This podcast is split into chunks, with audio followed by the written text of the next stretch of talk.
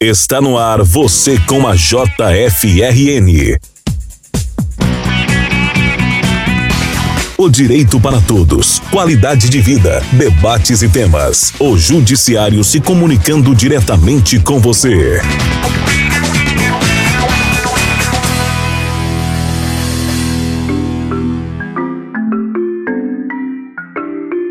Episódio de hoje do Você, com a JFRN, vamos falar sobre sono com o Dr. Vinícius Camilo, psicólogo, formado pela Universidade Federal do Rio Grande do Norte, com experiência no ambulatório do sono do Hospital Universitário Nofre Lopes e no Instituto do Sono do Rio Grande do Norte. Afinal, por que cuidar da saúde do sono é tão importante? Quando falamos sobre sono e sobre o seu papel, nós temos que tocar em três aspectos fundamentais, que são a regulação fisiológica, a importância dele para o sistema imunológico e também para a regulação emocional. Quando falamos do papel do sono na regulação fisiológica, pensamos que nossa atividade ela está organizada em um ciclo que a gente chama de ciclo sono-vigília. A vigília sendo o período em que estamos acordados e o sono o período em que estamos dormindo. Dessa forma, quando pensamos na nossa fisiologia, não podemos ignorar um desses lados que normalmente é negligenciado pela maioria das pessoas, que é o do sono. Ele é tão fundamental quanto a outra parte, é a da vigília, para o funcionamento do nosso organismo. Existem uma, uma série de funções metabólicas que apenas ocorrem ocorrem enquanto estamos dormindo, seja a nível do sistema endócrino, sistema neurológico, enfim.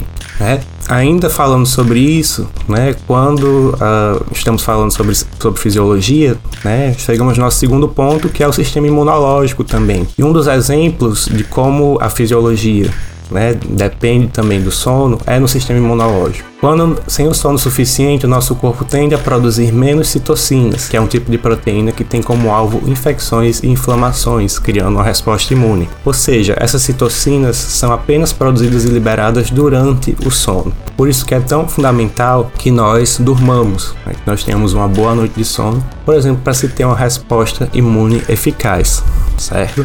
Alguns estudos mostram, por exemplo, que a perda crônica de sono torna a vacina contra a gripe menos eficaz, reduzindo a capacidade de resposta do corpo. Ao mesmo tempo, quando falamos também em regulação emocional, ou seja, da importância do sono para a nossa saúde psicológica, a gente vê né, também que estudos apontam que a insônia aumenta em até quatro vezes o risco para depressão. E por outro lado, né, na outra via, a depressão também é identificada como a maior causa da insônia crônica. A gente percebe aí, portanto, uma via de mão dupla. Tanto um sono de má qualidade pode desencadear transtornos mentais, né, como também esses transtornos mentais podem ser disparadores para um sono de má qualidade. Portanto, esses dois escopos precisam sempre ser vistos de maneira conjunta. Daí a gente começa a entender um pouco, por exemplo, por que, que existe a psicologia do sono. É isso? A psicologia do sono aparece justamente como uma área que lança o olhar sobre os aspectos cognitivos, comportamentais e emocionais que estão por trás dos transtornos de sono, como também de um sono saudável. O que significa ter um sono saudável? Primeiramente, a regularidade de início e de fim de sono, que quer dizer o quê? Manter um padrão constante nos momentos em que estamos em vigília e nos momentos em que estamos em, que estamos em sono, ou seja, os momentos em que acordamos e que vamos dormir, é fundamental para que o nosso ritmo circadiano, ou seja, justamente essa alternância entre um período e outro de sono e de vigília, ele se consolide, certo? É importantíssima essa regularidade para que esse ritmo se consolide e que a gente tenha o nosso sono de boa qualidade, que o corpo consiga é, se regular fisiologicamente também no que diz respeito ao sono, certo? Um segundo aspecto que é predeterminante né, para um bom sono é o que a gente chama de hipoestimulação fisiológica e cognitiva. Esse termo nada mais se refere a que quando estamos nos aproximando do período de sono, nós precisamos entrar num estado de menor atividade, de menor estimulação, tanto fisiologicamente, ou seja, é um momento em que a gente vai relaxar, evitar atividades físicas, por exemplo, evitar atividades de trabalho, como também cognitiva, né, de resolver problemas, de antecipar né, planejamentos, situações do dia a dia, do futuro ou do passado. Muitas vezes nós não conseguimos nos desligar dessa forma e isso leva a um sono de má qualidade. Outro aspecto importante para um bom sono é a própria regulação emocional também, né? Como a gente estava comentando lá atrás, é uma via de mão dupla. Né? Então, também para o sono ser de boa qualidade, as nossas emoções também precisam estar favoráveis a isso, ou seja, emoções como tristeza, ansiedade, raiva são desfavoráveis para que iniciemos o sono e que, man que mantenhamos um sono de boa qualidade, certo? Uh, e por fim, né, também é interessante a gente falar sobre a questão da qualidade e da quantidade de sono. Né?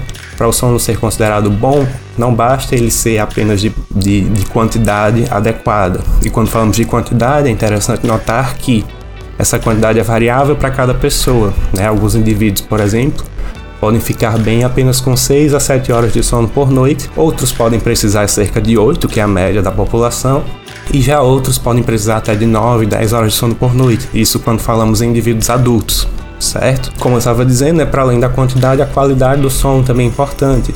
Então, manter um ambiente né, favorável a esse sono, é, com a temperatura, que a temperatura do ambiente não seja um incômodo, a luminosidade também esteja baixa, sem ruídos, enfim.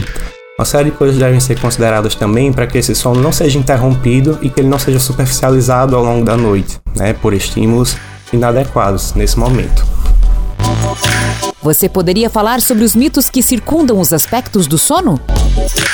O principal deles que eu gostaria de tocar aqui é se tenho dificuldade para dormir, necessariamente tenho insônia. Muitas pessoas vão, buscam ajuda profissional, né, sejam psiquiatras, neurologistas, é, com a queixa de insônia e os profissionais muitas vezes tratam o problema como tal, uh, quando na verdade pode não ser a insônia. A questão da dificuldade de dormir, a queixa de dificuldade de dormir, ela pode se manifestar como consequência de uma série de outros transtornos de sono, né, que os profissionais especializados em sono são habilitados, né, são treinados e habilitados para diagnosticar, avaliar e fazer também o correto tratamento. Né? A gente pode ter a síndrome da apneia obstrutiva do sono, a gente pode ter uh, o transtorno de atraso de fase ou de avanço de fase do sono, a gente tem a narcolepsia, enfim, uma série aí de transtornos do sono que inclusive abrangem uma série também de especialidades profissionais. Se a gente fala no bruxismo, por exemplo, que é um transtorno do sono também, a gente tem aí também um braço, né, junto com a odontologia, enfim.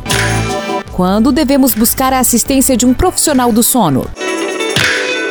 Se você percebe o seu sono como um aspecto que traz algum prejuízo para sua qualidade de vida, por menor que seja, esse é um bom momento para se procurar assistência profissional. Né? Nós caracterizamos um aspecto importante para caracterizar um transtorno é sempre qual o impacto que está tendo na qualidade de vida do indivíduo, certo? E nesse sentido, é importante sempre buscar, como eu estava comentando, profissionais especializados em sono, profissionais que tenham treinamento nessa área, que possam fazer o correto, o correto diagnóstico e também o correto tratamento, né? indicar também o correto tratamento para o problema que você esteja apresentando, certo? Meu tempo vai encerrando aqui, então eu gostaria, por fim, de agradecer novamente, deixar aqui meus contatos. O meu e-mail é psi.viniciuscamilo.gmail.com é psi.viniciuscamilo.gmail.com Meu Instagram também é psi.viniciuscamilo e fico à disposição para quem quiser entrar em contato, tirar dúvidas e estou à disposição para o que precisar. Obrigado.